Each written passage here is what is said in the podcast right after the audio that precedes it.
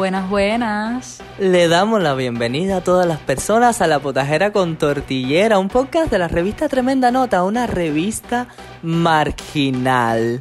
Y le estamos dando la bienvenida al primer podcast del año. Feliz año nuevo para todas las personas que nos escuchan. Esperamos que hayan pasado pues el fin de año, el 31 de diciembre, eh, como querían pasarlo. O sea, el que quiera pasarlo en familia, el que quiso pasarlo con los amigos, todo el mundo que haya recibido el año, feliz. Y como este es el primer podcast del año, eh, les traemos uno de los temas, mm, digamos, más polémicos. Porque las personas a veces no lo van a entender quizás lo que es como la... ¿Qué, Jessica? La responsabilidad, ¿qué? La responsabilidad sexoafectiva. Hoy vamos a estar hablando de... Eh, pues de la responsabilidad a la hora de ser personas funcionales en cuanto a, los aspectos emocionales. Y cuando nos referimos a sexo afectiva, eh, pues eh, específicamente estamos hablando de las relaciones o de las relaciones eh, interpersonales que tengan con parejas, amigos con derechos, personas con las que tienen sexo, etcétera. Foy amigo, vamos a una breve pausa y enseguida regresamos.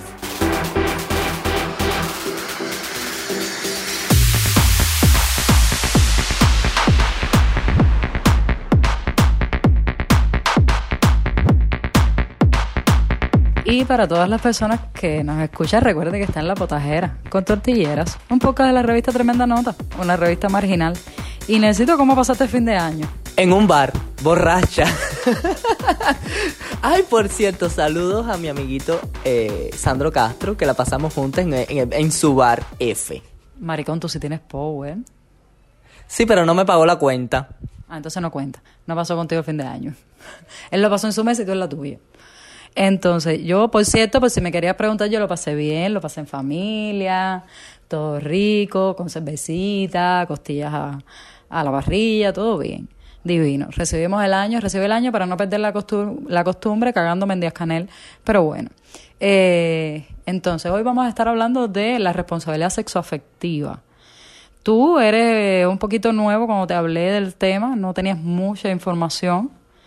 Eh, ya más o menos viste que, a qué se refería.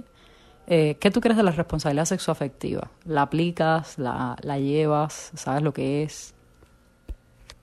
Jessica, tengo. ahora mismo tengo como varios sentimientos encontrados con este tema de la responsabilidad sexoafectiva. No es que no sepa lo que es la responsabilidad sexoafectiva. Bueno, me hago una ligera idea, pero como siempre hacemos los podcasts así con Nelson todo disociado del tema y que no sabe por dónde cogerlo.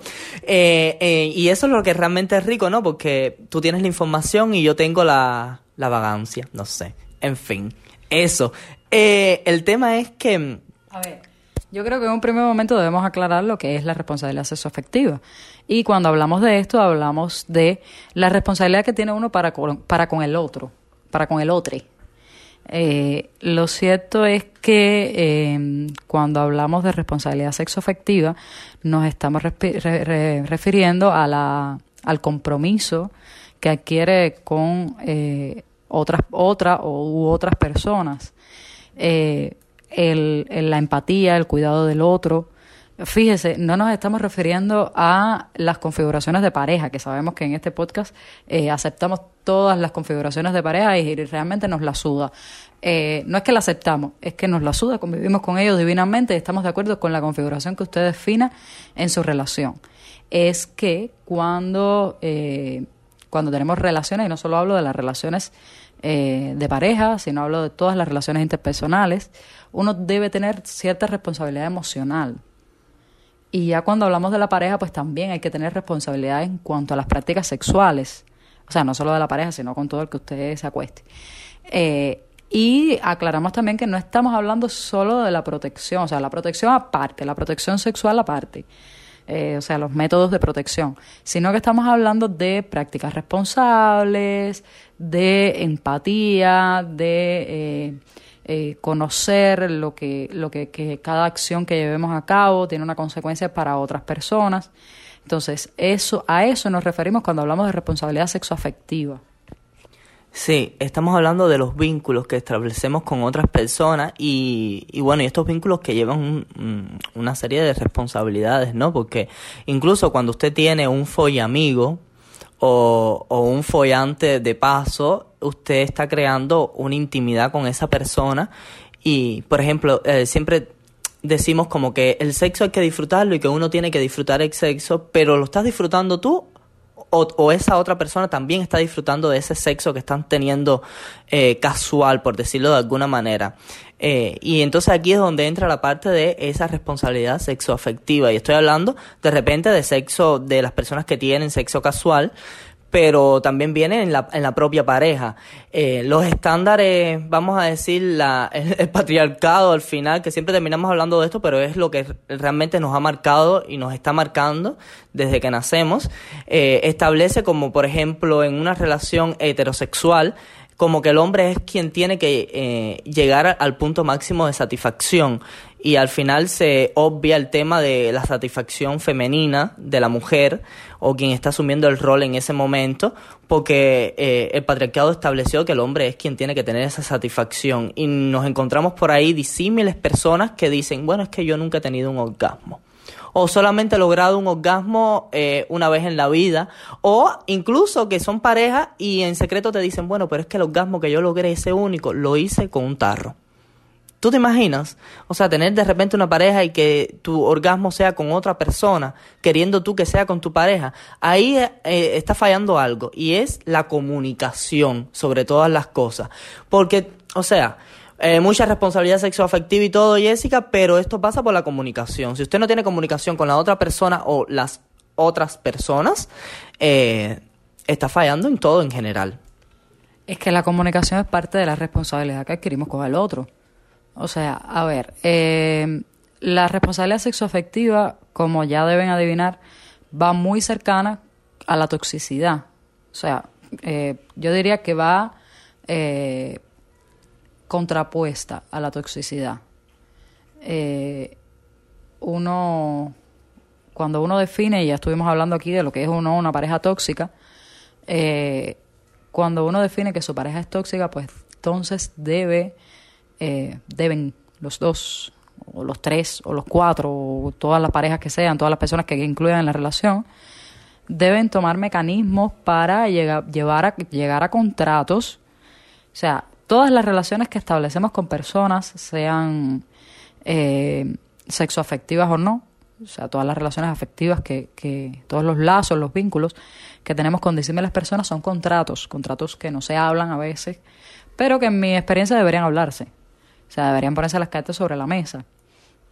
Aunque, claro, hay eh, cuestiones dentro de estos contratos que no necesitan, no necesitan ni siquiera hablarse. O sea, hay cosas bien marcadas, por ejemplo, dentro de la amistad o dentro de la pareja, que saben que no se deben hacer, que no se hacen. Pero hay otras cuestiones que se deben hablar y que a veces la gente lo deja al, al adivina qué me pasa, que caballero, la gente no adivina. O sea, la responsabilidad sexoafectiva no solo pasa por quién eh, está ejerciendo sobre ti eh, determinada, vamos a llamarle violencia, que, que, no necesariamente tiene que ser violencia, sino que la persona que hace algo que no te gusta, sino que la responsabilidad también pasa por decirle a esa persona lo que no te gusta, porque vamos, no somos adivinos. Esas personas que esperan que de pronto la pareja adivine que quiere un... Me pasó, me pasó con unos amigos que de pronto uno me decía, es que mi novio eh, nunca me espera con una cena y un vino. Y yo le pregunté, pero tú le has dicho a tu novio que tú quieres una cena y un vino. No, pero él lo debería saber porque es una cosa que, que entra dentro del romanticismo. Yo le bueno, hello, vamos a empezar. Ah, bueno, quitando aparte mi opinión sobre el romanticismo, que no soy nada romántica, ni estoy de acuerdo con, con lo quiche, ni me gusta. Eh, o sea, tu novio no es adivino, papo. No tiene por qué saber que eso es lo que tú esperas. Díselo. O sea, me gustaría una cena con un vino, ya que te sorprenda el día que sea, ¿no? Pero eh, no es adivino, déjale un papelito, al menos. Tú sabes que esto pasa por lo que nos han vendido por el romanticismo. O sea, sí, eh, todo viene del mito del amor romántico. Vamos a empezar, o sea, si empezáramos hablando realmente, diríamos que el mito del amor romántico y la monogamia es bastante nuevo. O sea, eso es de la, de la era actual. Es bastante nuevo y eh, el, mito del amor romántico y de vendértelo y de tal y tal eh, es bastante comercial además, comercial y patriarcal. Yo creo que el tema de la monogamia, del mito del amor romántico era algo que convenía para organizar mejor la sociedad y bueno, se hizo algo naturalizado. Exacto. Y nos los han vendido de esta manera y nosotros nos los hemos tragado, por supuesto, y hemos creado como esta fantasía en nuestras cabezas de que la otra persona tiene que saber qué es lo que necesitamos, qué sé yo. Eh, no somos adivinos, como estaba diciendo Jessica. Si usted quiere una cena con vinos o usted quiere que lo lleven a, una montaña y le declaren su amor en una montaña con la vista de la ciudad y cosas así, bueno, de, dígalo, ¿no? Eh, para eso existe la comunicación y para eso existe también eh, las etapas estas que nunca terminan. O sea, la etapa de conocerse cuando comienzan una relación, por ejemplo, vamos a decir estable, con otras personas, em, existe esta etapa que llamamos como eh, vamos a conocernos. En realidad... El cortejo. El cortejo, la etapa del cortejo. Sí, la etapa de esa del cortejo. Para mí, Jessica, particularmente creo que esa etapa nunca debe terminar, nunca debe morir. O sea, no es una, no, es una etapa en específico, porque eh, siempre son... yo sí creo que es una etapa. Yo creo que las relaciones tienen etapas y esa es una y, hay otras tan ricas. Lo que yo creo que nunca debe morir es la idea de eh, enamorarte todos los días. O de, qué sé yo, eso es muy romántico también. Yo creo que uno va evolucionando dentro de la relación. Mira, mira, espérate un momentico. Somos personas que todo el tiempo estamos pensando, estamos generando, estamos cambiando también de ideas, de pareceres. Eh, y lo que podemos tener por entendido de la otra persona desde un inicio, a lo mejor con el tiempo eso cambia. Y, y entonces si no existe esto, este tema de la comunicación, eh, la, la, complicidad entre pareja, eh, ¿cómo usted va a saber qué ha cambiado de su pareja? o de la persona con la que tenga algún tipo de vínculo y, relación, ¿cómo usted lo va a saber si no, si no lo conversan, si no lo hablan, si lo dejan como si estuviera por entendido? Eso no, nunca está por entendido. Tú quieres un mayor mito que la idea de que, que si estamos enamorados tú vas a terminar mis frases. No, loco, no, a ver. Eso no es estar enamorado. Eso será normal. Porque eh, nadie es adivino, nadie está en la cabeza de otra persona. La complicidad no pasa por eh, que de pronto pensamos lo mismo y tú tienes que saber que yo lo que quiero es que me prepares el agua caliente. No, no, mira mami, prepárame el agua caliente, puede ser. Y tampoco molestarse porque no se pueda.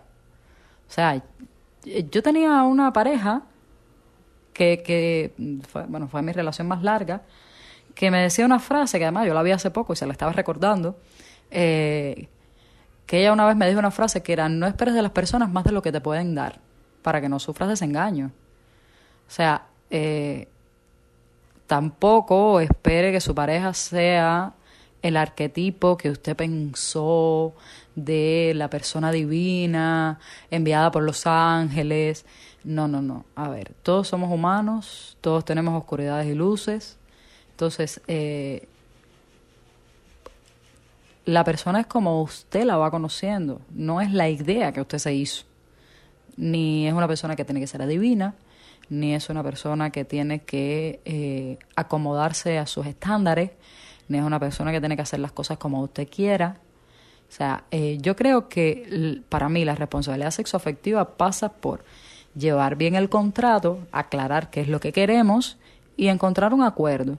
Tampoco es ceder yo en todo, ni tú ceder en todo es llegar a un acuerdo en un término medio en el cual las dos personas estemos, o las tres personas, o las quince personas, estemos eh, de acuerdo. O sea, que, estemos felices, que, que, que, todo pase por... Eh, eh, llegamos a este acuerdo y mira Nelson, a ti te gusta más comer carne y a mí me gusta más comer vegetales y yo no quiero que tú comas carne, no. O sea, divino.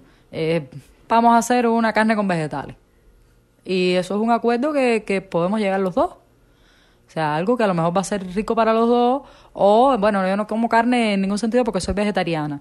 Divino, eh, tú haces tu carnita o yo te hago tu carnita o cocinamos separado y nos los comemos juntos. O sea, estoy tomando un ejemplo muy burdo, ¿no? No creo que... Bueno, no creo no, porque la gente me sorprende a veces. Digo yo que no, no creo que, haya discusiones por, por, por algo tan burdo, pero sí, la gente me sorprende. Puede haberlas. Sí, claro. Eh, el tema también, eh, para llegar a este tipo de acuerdos y entender que las relaciones, que la otra persona no, es, no eres tú o es la otra persona no te pertenece, eh, que es algo muy típico, o sea que incluso estamos tomando decisiones sobre una relación que tenemos con otra persona, incluso esto pasa por los amigos también, que creemos que la otra persona eh, nos pertenece, ese sentido de pertenencia. O que la gente cree o los demás creen que la persona te pertenece. O sea, yo tengo experiencias como que de pronto la gente me pregunte, eh, ¿y cómo está tu novia? ¿Y dónde está tu novia? Y yo, ¿y yo qué carajo sé dónde está mi novia? Trabajando, supongo, o qué sé yo, con los amigos. O sea, yo no estoy, yo no tengo un GPS. Sí, vamos a tratar de, en este sentido, lo que queremos decir con el podcast es entrar en un estado de, o sea, replantearnos cómo estamos actuando con nosotros y hacia las otras personas con un poquito de madurez. Eh, porque Jessica, para llegar a, esta, a este punto de responsabilidad y entender lo que es la responsabilidad sexoafectiva, tenemos que, eh, evidentemente, hablar de la madurez de las personas. O sea, esto que estamos hablando aquí, espérate un momentico. Esto que estamos... Sí. Esto que estamos hablando aquí, eh, obviamente para una persona que sea adolescente, le va a costar un poco de trabajo entender. Porque dímelo tú. Eh, mm, bueno, eh, vamos a una breve pausa y enseguida regresamos.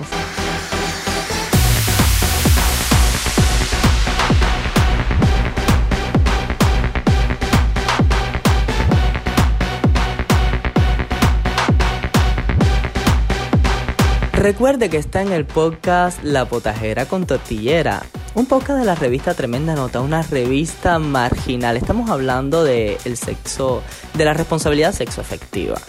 Eh, de cómo nosotros nos comportamos hacia con otras personas y cómo asumimos nuestros diferentes tipos de relación. O sea, no estamos hablando solamente de la relación de pareja, estamos hablando de la relación que, tenemos, que tenemos con amigos, con amigos con derecho, como les quieran llamar, con, no sé, con tener sexo casual. Ahí también hay una responsabilidad sexoafectiva, aunque no vayas a ver a esa persona más nunca en tu vida, pero van a, van a terminar teniendo un momento de intimidad o teniendo un momento de intimidad con esa persona y al final eh, pasan por el placer también. O sea, que las dos personas tienen que, en ese acuerdo, llegar a un momento de placer mutuo y, no podemos solamente dejarlo en que me interesa lo, lo, que yo soy capaz de dar y lo que yo no, no, no, no.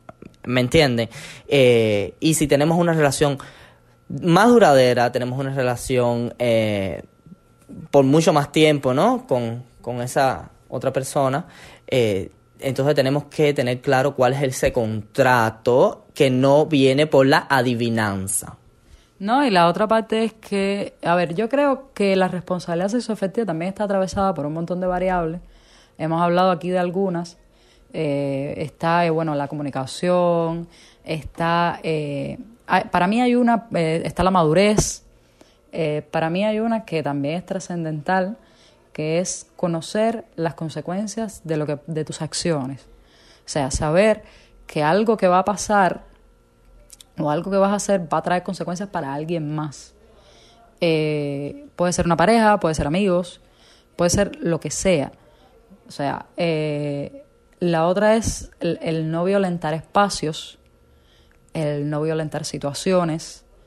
Dígase, no sé, eh, tu novio, tu novia, amigo, cingante, lo que sea. Yo lo de fue amigo conmigo, eh, eh, o sea, el término me parece un asco. yo no soy española. Para mí el término es cingante. Ah, eso mismo te iba a preguntar, ¿por qué te parece terrible ese término? Porque yo no soy española, follar, eso qué cosa es eso, a mí no me pone. cingante de toda la vida.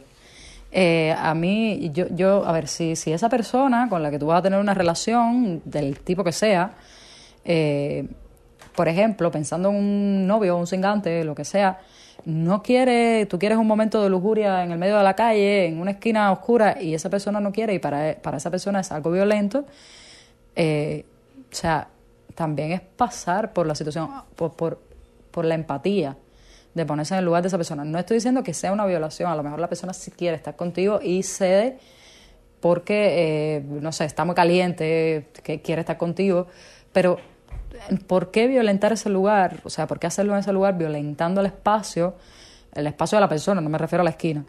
Eh, y como eso un montón, o sea, pongo el ejemplo del sexo, pero como eso hay un montón de cosas. ¿Por qué violentar a tu novia si tu novia quiere ver la televisión y tú quieres ver una película? ¿Por qué no ponerse de acuerdo? ¿Por qué no coges tú la laptop y ves una película en la laptop? Y, o sea, de pronto no tienes que hacerlo todo junto tampoco. O sea, yo, veo esas parejas así que de pronto tienen que montarse en el taxi sentaditos uno al lado del otro y, y sentarse en, en la mesa. El otro día a mí, a mí me pasó, ¿no? Que nos reunimos con unas amigas y de pronto, eh, tú aquí para que te sientes al lado de tu novia. Y yo, pues, divino, pero yo no me no puedo pasarme la noche si ya está sentada al lado de ella, ya, ya duermo con ella, ¿ves? O sea, ya tengo una relación con ella. No, para, para, para consolidar la relación no tengo que estar sentada al lado de ella. Sabes que esto me recuerda mucho a mi mamá. O sea, mi mamá es una persona que a pesar de ser súper open y una persona muy... Que, o sea, que es capaz de entender estos temas si uno se los cuenta y se los explica, pero al final ella creció con esta monogamia, con este con esta reproducción de, de, de roles y donde, bueno, en fin, y todo esto que estamos hablando, eh, ella a veces me pregunta, y lo veo muy, no lo veo tanto en mí, pero sí lo veo mucho en mi hermana, no lo veo en mí porque yo la mando a parar. Eh, esto de que, bueno, ¿y, y tu novio? ¿Y, ¿Y, cómo están? ¿Y se vieron hoy? ¿Y cuándo se van a volver a ver? Y entonces ahí es donde yo... Sírvele, y sírvele la comida que está de visita. Y, y prepárale la cama. Y, loco, se lo prepara él. Eh, exacto, entonces yo cojo a mi mamá y le digo muchas veces ella se limita conmigo porque yo cojo y le digo, mami, eh, somos eh, personas eh, totalmente individuales, no somos, no estamos en un mismo cuerpo. A él le gusta una cosa, a mí me gusta otra, él tiene sus amigos, yo tengo mis amigos. Eh, esto no significa de que, cua que cuando él necesite salir con sus amigos yo voy a estar arriba de él, ay, yo voy a salir contigo. No, tu espacio es tu espacio y el mío también y tenemos que aprender a respetar esos espacios. ¿Entiendes? Esto no significa, fíjate que no estoy hablando ni tan siquiera de una relación liberal, estoy hablando incluso de una relación bastante monogámica. Normal, una, relación una, normal, una relación normal. Bueno, Jessica, todas son normales. A ver, todas no son normales, ¿eh? Y no me estoy refiriendo a la cantidad de personas ni, a la, ni al contrato, me estoy refiriendo a que hay relaciones súper patriarcales ahí, monogámicas, somos eh, del mismo cigoto, somos gemelares, de pronto tenemos que ir de la mano para todas partes, o hacer la mano suda, en Cuba hay tremendo calor. O sea, hay bacterias, ¿entienden? Eh, nos montamos en taxi, cogemos dinero en las manos, nos agarramos en una guagua eh, por el tubo de la guagua, nos agarramos del tubo. Ay, Jessica, me conté de una historia tuya del otro día, del tubo de la guagua. y, y, Jessica, haz la historia porque esto es súper cómico. Nada, que yo iba con una guagua, eh, precisamente con mi novia, por cierto, íbamos las dos en la guagua y se monta una señora con, con, con bueno, con el culo grande y la señora eh, se mete el tubo entre las nalgas y se aguantó con las nalgas. Iba revisando su móvil y yo, ay, mira, qué liberador. Si yo hago eso, me caigo de boca. no tenemos culo como para agarrarnos de los tubos de la guagua y ahí ella se está borrando muchas cosas. Se está borrando las bacterias del tubo, en las manos, en fin. Súper genial. Dios, bueno, lo que sea, deidad, ¿por qué no nos dieron culo? Bueno, culo sí, nalgas. A ver, culo yo sí tengo, lo que no tengo es nalgas. Exacto. Eh, bueno, el, el, punto. ¿De qué estábamos hablando? Ah, de esto. Y mi mamá lo reproduce mucho más también con mi hermana. O sea, porque ella dice, no, porque es mujer y entonces ella tiene que estar con su novio. Y, en fin, y yo le digo, mamá, en serio. O sea, no. Sí, porque también pasa mucho. O sea, pasa mucho en las parejas heteros y en, las parejas. Eh, eh, las relaciones eh, no heteronormadas que reproducen los roles heteronormados, valga la redundancia, que nunca vale.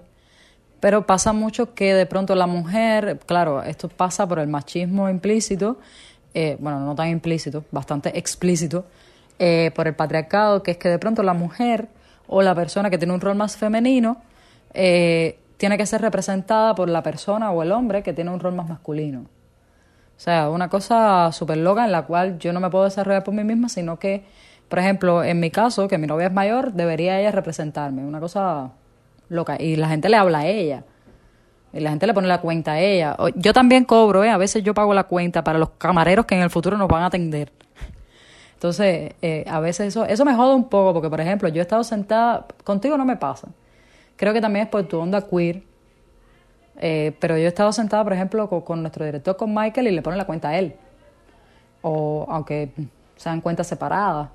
O de pronto estoy con una persona mayor que yo y le ponen la cuenta a la persona mayor. O estoy con otro hombre y le ponen la cuenta al hombre. O sea, una cosa súper loca. Una, la amiga que el otro día, no, ayer, nos decía que, que en, un- en el bar donde trabajaba antes tenía que atender por el, el orden de eh, niños, adultos mayores y mujeres y hombres después. Yo le decía, mira, estamos al mismo nivel que los viejitos y los niños, las mujeres. Sí, tenemos que desmontar eso también, entiéndanlo. Eh, ya eh, la, la sociedad en general es una sociedad diferente, no eh, estamos tratando, fíjate, aquí en La Habana lo tienen un poquito, no lo tienen superado, no lo tienen por entendido, eh, estoy hablando de los bares, de eso mismo, o sea, no me saco del tema. Pero en, en algunos lugares, en muchos lugares que he ido, mm, lo tienen como un poquito más normalizado el tema de que la cuenta se pone en el medio de la mesa para la persona que vaya a pagar. Yo tengo, yo tengo un, un amigo, que bueno, ni voy a decir dónde ni quién es el amigo. El amigo trabaja en los medios estatales, ¿no? Entonces va a cubrir una noticia, algo del partido, qué sé yo, algo estatal. eh, va a cubrir la noticia y, bueno, random, cuando se acaba el, el evento, qué sé yo, los invitan a almorzar y tal, a almorzar a un restaurante y tal.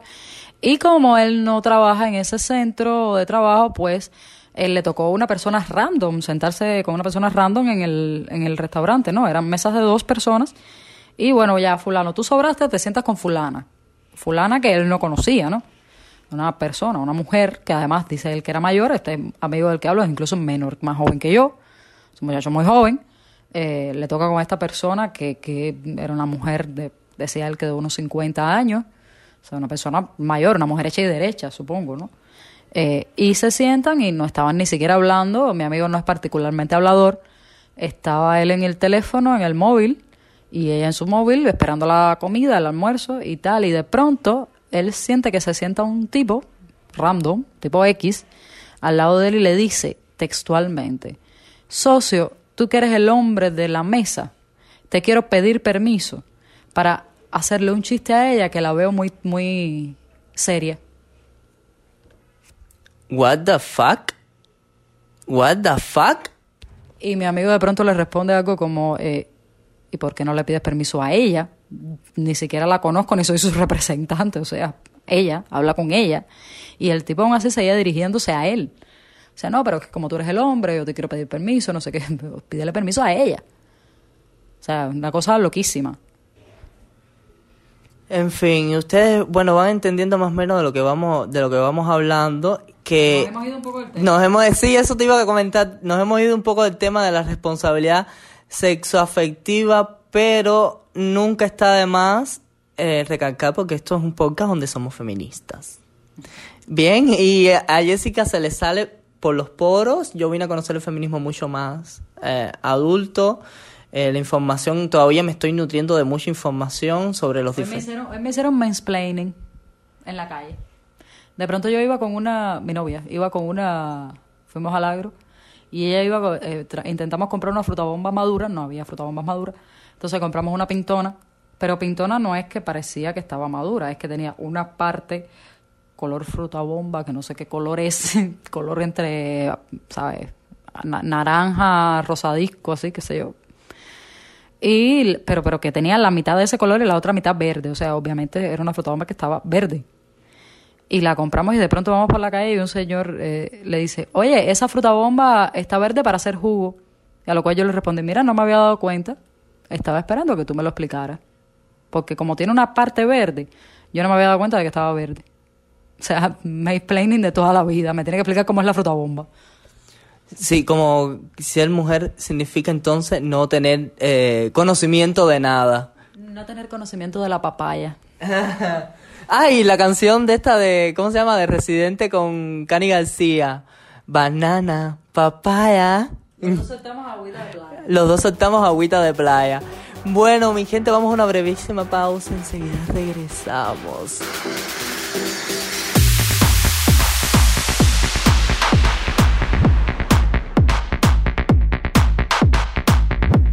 Y para todas las personas que están escuchando este podcast, recuerde que está en la potajera con tortilleras, un podcast de la revista Tremenda Nota, una revista marginal.